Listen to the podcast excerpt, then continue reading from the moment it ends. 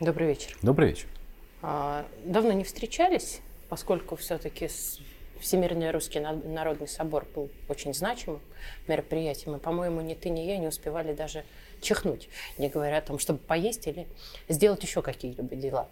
А, очень много, на самом деле, не ожидала, что будет столько разных полярных мнений в Телеграме. Сейчас он такая площадка основная. И все-таки, так что же это была за речь Владимира Путина? И в целом, насколько, по-твоему, а, скажем так, собор удался-то? Ну, собор-то понятно, что удался, потому что Всемирный Русский Народный Собор после 25-го а, юбилейного собрания, прошу прощения за тавтологию, вот, превратился совершенно очевидно в главную общественную организацию русского народа. А главным событием собора, естественно, стало выступление президента России на пленарном заседании. А главной частью этого выступления на пленарном заседании стало два, на, на лично мой взгляд, два высказывания. Первое высказывание о том, что без русских нет России. И русские это как больше, этноса, чем... Да. да, но русские, да. сказал он, это больше, чем этнос.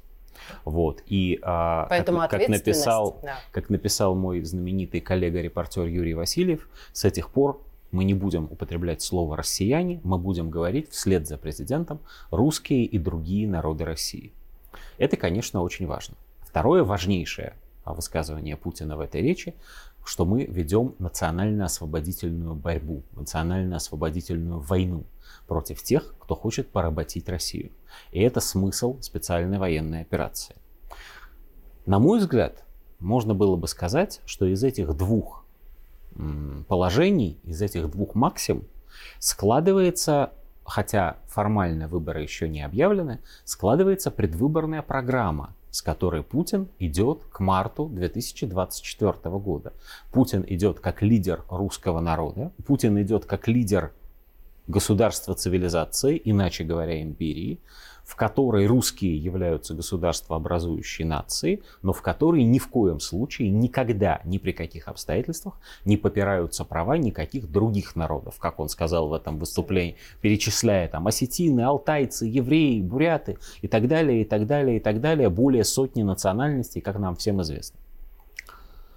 Это высказывание поразительным образом контрастирует с той формально несуществовавшей а на самом деле очень жесткой идеологией, которой государство российское вынуждено было руководствоваться, начиная с крушения Советского Союза. И Давай вплоть напомним, до как минимум, да. За 282 статья, если не ошибаюсь, да, по которой Две, каждый произносивший верно. слово русский. Ну, не до, ну это некоторое все это некоторое все-таки э, преувеличение, преувеличение да. Но, конечно, по да. По русской статье даже очень, ее так очень, называли. очень долго, да. очень долго даже употреб, простое употребление слова русский в средствах массовой информации на телевидении, особенно с положительной коннотацией, с конкретной вот привязкой это русский оно было под некоторым негласным запретом. Тогда один а, очень короткий Но... вопрос, Андрей, это да. важно.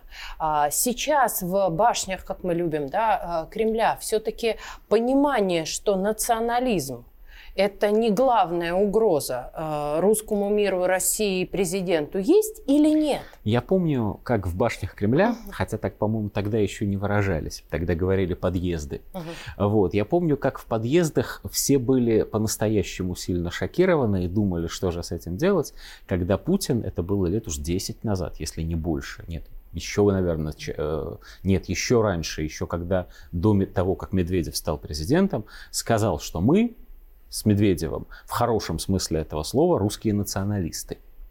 Он не, не дословно цитирую, но смысл был именно такой. Я русский националист, сказал тогда Путин. И они принялись бегать, думать, как же это интерпретировать, говорить о том, что, значит, он говорил, а он, конечно, говорил в первую очередь о государственных интересах России, как Абсолютно. же без этого-то. Вот, что э, и реабилитировать, значит, в связи с этим слово «россияне».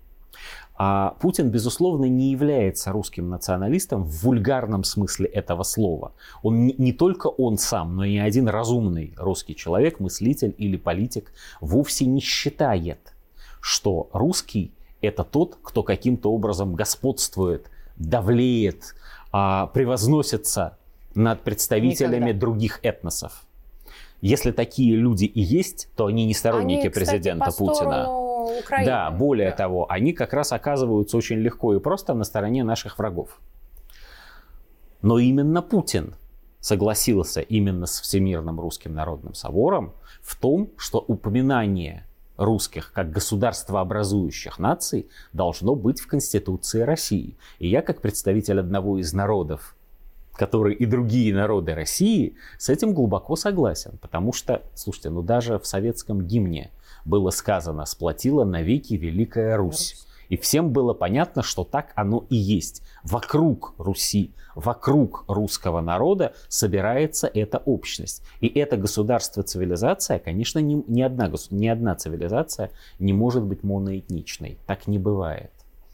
А государство-цивилизация всегда состоит из многих центров собственной государственности, и, безусловно, она состоит из многих этносов и многих тяготеющих друг к другу, но все-таки разных культур вот, среди которых есть не только близкие, ну, как, например, великороссы и малороссы, и белорусы, но и э, совсем даже относительно далекие и даже инорелигиозные, как, например, по отношению к русским татары, да, мусульмане-сунниты, или там казахи, или там буряты, э, или там калмыки-буддисты, и дальше можно перечислять. Бесконечно. Да, бесконечно до завтрашнего утра. Общность состоит не в этничности. Общность состоит именно в государственности. Баланс понимания важности национальной культуры и значения имперской культуры, он должен сохраняться всегда. И всегда, к сожалению, будут люди, которые этого не понимают. Вот, например, можно да. пример, который меня немножко удивил. А Владимир Соловьев, известный телеведущий, неоднократно как бы и нам дающий комментарии, задался вопросом в своем телеграм-канале, крайне провокационным, так кто такие русские? И что вообще за собой слово «русский» влечет? довольно с пренебрежительной интонацией. Вот по-твоему, это что? Ну, я, Сразу конечно, после того, как я, Путин... Ну, понятно, что да. Владимир Рудольфович, насколько я могу судить, реагировал именно на речь президента. А насколько я могу судить, вот, я постараюсь высказаться осторожно, чтобы никого не обидеть. Вот, Владимир Рудольфович, принадлежа к, к тому же народу, что и я сам, вот, в определенной степени, конечно, а, каждый еврей думает всегда о роли и месте евреев историческом в Европе и Российской империи. Действительно трудно найти народ, который в определенный период времени был более дискриминирован, чем евреи. В первую очередь на юге Российской империи. Да. Пример, ну, в десятые, еще в десятые Все годы 20 века, скажем так. Вот. Трудно найти народ, в истории которого больше катастроф, связанных именно с этническим угнетением, с этническим насилием. И поэтому, когда еврей слышит о государствообразующей роли русского народа, если он хоть что-то знает о своей этнической истории, он не может не а, пытаться понять, что же это значит для него лично. Но есть нюанс. И нюанс этот заключается в следующем. Если бы Владимир Рудольфович спросил меня, я бы сказал, что ответ на его вопрос очень прост и очень сложен. Русский – это тот, кто служит государству российскому.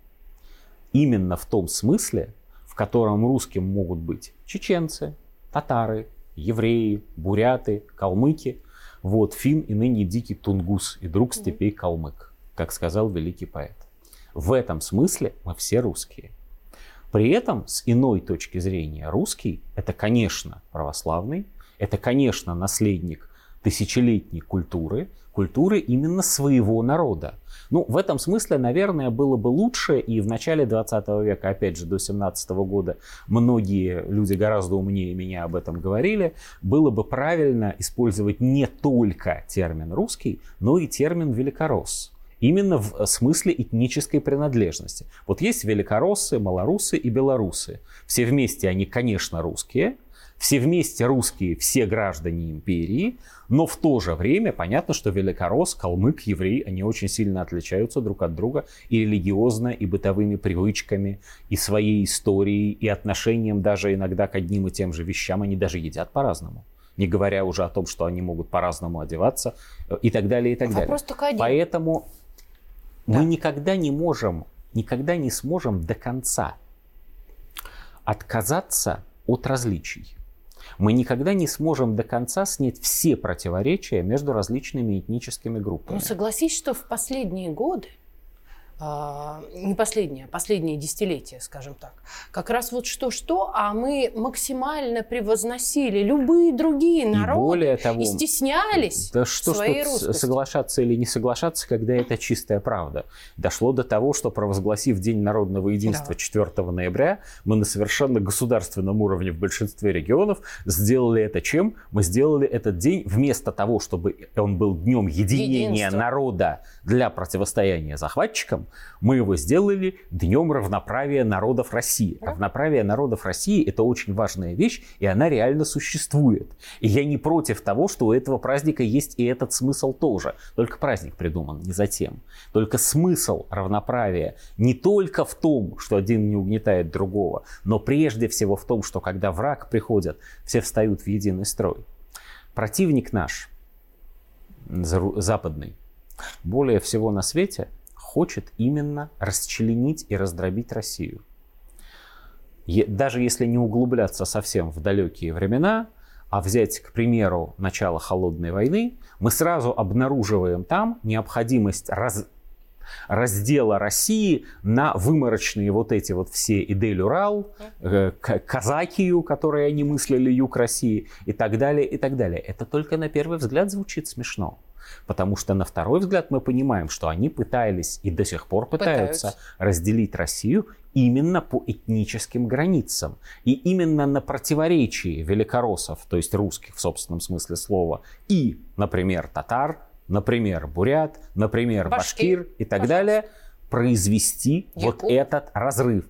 Якутию Дагестан. пытались э, отделить, в Дагестане пытались смуту разжечь, и не раз, и страшно кровавую. Про Чечню вспоминать странно. В этом смысле, страшно. когда мне говорят, ну вот же Кадыров, чеченец, э, такое высокое положение занимает.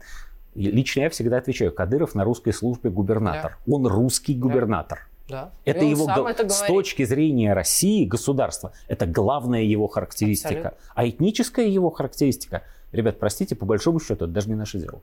И более того, Вспомни, что в Советском Союзе никто даже не знал молдаване, грузины. Ну, о ком-то знали, о, о ком-то нет, не но для империи это второстепенно. Да, спасибо.